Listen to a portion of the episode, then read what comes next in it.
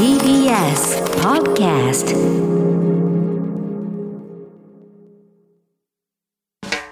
発信型ニュースプロジェクト。荻上チキ。セッション。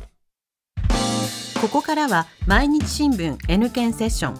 N 検はニュース時事能力検定を略した言葉で新聞やテレビのニュース報道を読み解く時事力をつけるためのビジネスにも役立つ検定です毎週月曜のこの時間はそんなニュース時事能力検定 N 検を目指す方に時事力をつけていただくため一つの時事問題に関するテーマを取り上げ解説とクイズでリスナーの皆さんと学んでいきます。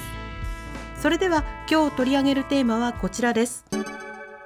地方自治体の担い手不足。地方自治体の首長や議会の議員を選ぶ選挙で立候補者が定数以下となり無投票での当選が決まる事例が相次いでいます解説は TBS ラジオニュースデスクの中村久人さんです久人さんよろしくお願いいたしますよろしくお願いします。まずは、はい。地方自治体において首長や議員どんな役割を担っているのかから教えていただきたいそうですね。あの地域のこと、地方のことはそれぞれのところにお住まい住民の方ですね、うんうんうん。のそれぞれの考えに基づいて決めようじゃないかと、はい。これを地方自治と言うんですね。はい。でこの地方自治で重要な役割を担うのが自治体の議会の議員とか、うんうん。市長とか町長などの首長いわゆる首長と言われるものですよね。で議会は予算の議決とか条例の制定などを行いますし首長は執行機関の長として職員の仕事を取り仕切るということですよね。うん。その市長さんや議員のなり手が減ってるっていうそういう現ことなんですね。あの選挙に立候補する人が減って定数以下になっちゃったり、うん。無投票で当選者が決まるケースっていうのが増えてるんですよ。まあ、例えばあの今月2日に投開票が行われた兵庫県宍粟市の市長選。現職の福本市長1人しか立候補しなかった。だから公示日にもう無投票での当選が決まっちゃったということなんですよなるね。で同時に行われた宍粟市の市議選も定数が16人だったのに対し立候補したのも16人、うん全員無投票での当選ということになったんです。うんうんうんで同じく2日が投開票日だった北海道ワッサム町議会の補欠選挙も定員2人に対して2人しか立候補せず無投票当選となったとはいいうこと選なんですよね。挙がいらないわけですそうなんですよ、ね。なんで立候補する人そんな減ってるんですまあねその仕事の大変さに比べて報酬が低いので割に合わないということがあるんですよね。ええあ町村議会議員の議員報酬全国平均でおよそ21万円、えーそれだけで生計を立てているのは非常に難しいという金額なわけですよね。はですから多くの議員が別の仕事との両立をしていると、だけどその議会が主に活動するのは平日の昼間じゃないですか、うん。だから今の仕事と両立が難しいからなかなかっていう声も上がるんですよね。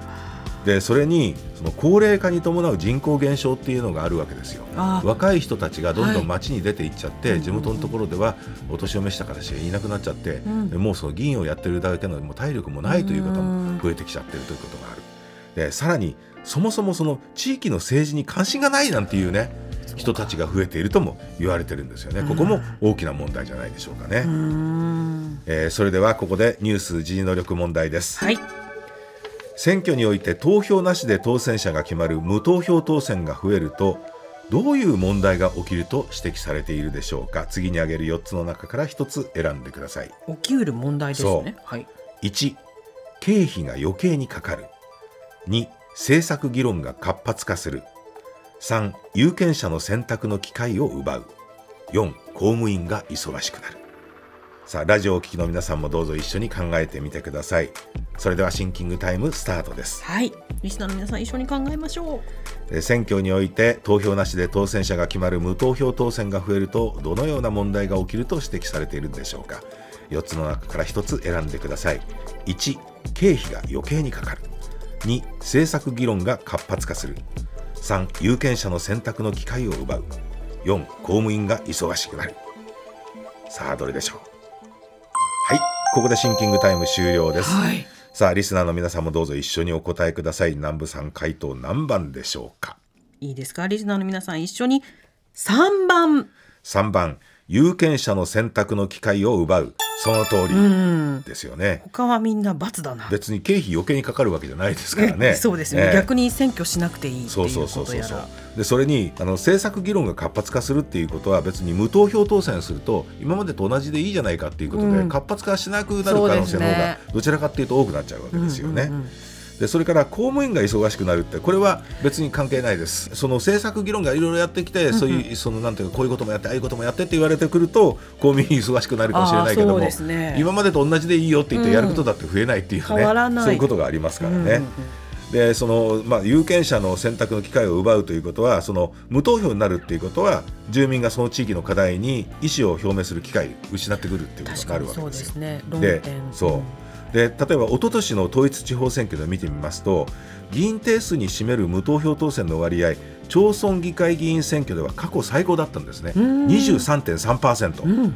だもうほぼ4分の1近くが無投票当選ということですよ。そこまで、ええ。はい。でこのうち8つの町村議会選挙では候補者が定数に満たなくて欠員状態となり欠員無投票っていうことにもなっちゃったと。でこうなっちゃうと逆もその自治体の運営は滞っちゃうんですよね。そうですよねで地域の活力が失われるという懸念も出てくると。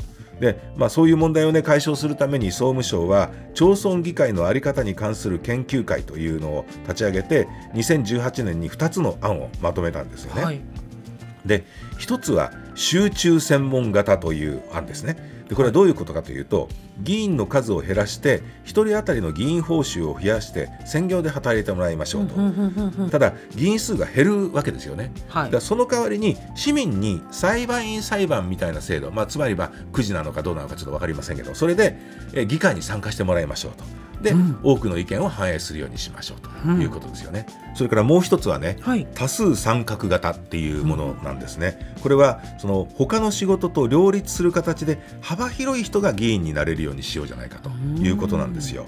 というのもその地方議員っていうのは自治体の職員とか他の自治体の議員を兼ねたりとか国会議員などと兼ねたりということは禁止されてるんですねでその他にもその当該自治体と経済的あるいは営利的な取引関係を持つことなどもこれも禁止されていると。うん。だけどその田舎行ったりするとそういう人たちってやっぱりいるたくさんいるわけですよね。うん。だからそういう人たちにも、まあ、議会運営に携わってもらおうじゃないかということでまあ、そのルールっていうのはちょっと緩和をする。そう。でそれと夜間土日中心の議会運営にしようと。はははは。だから仕事をしている人たちはその方が参画しやすくなるでしょ、確かにそれはそう。ですね。まあ、その代わりにそのたくさんの人に参加してもらうっていう部分で、その報酬の方はどちらかというと副収入的な報酬に引き下げましょうというこういう考え方なんですよね。うんうんうんねまあ、いずれにしてもその国はねその地方自治法の改正っていうのをこういう検討してるんですけれどもまあ他の議題に比べて後回しになっているというのが現状なわけですね。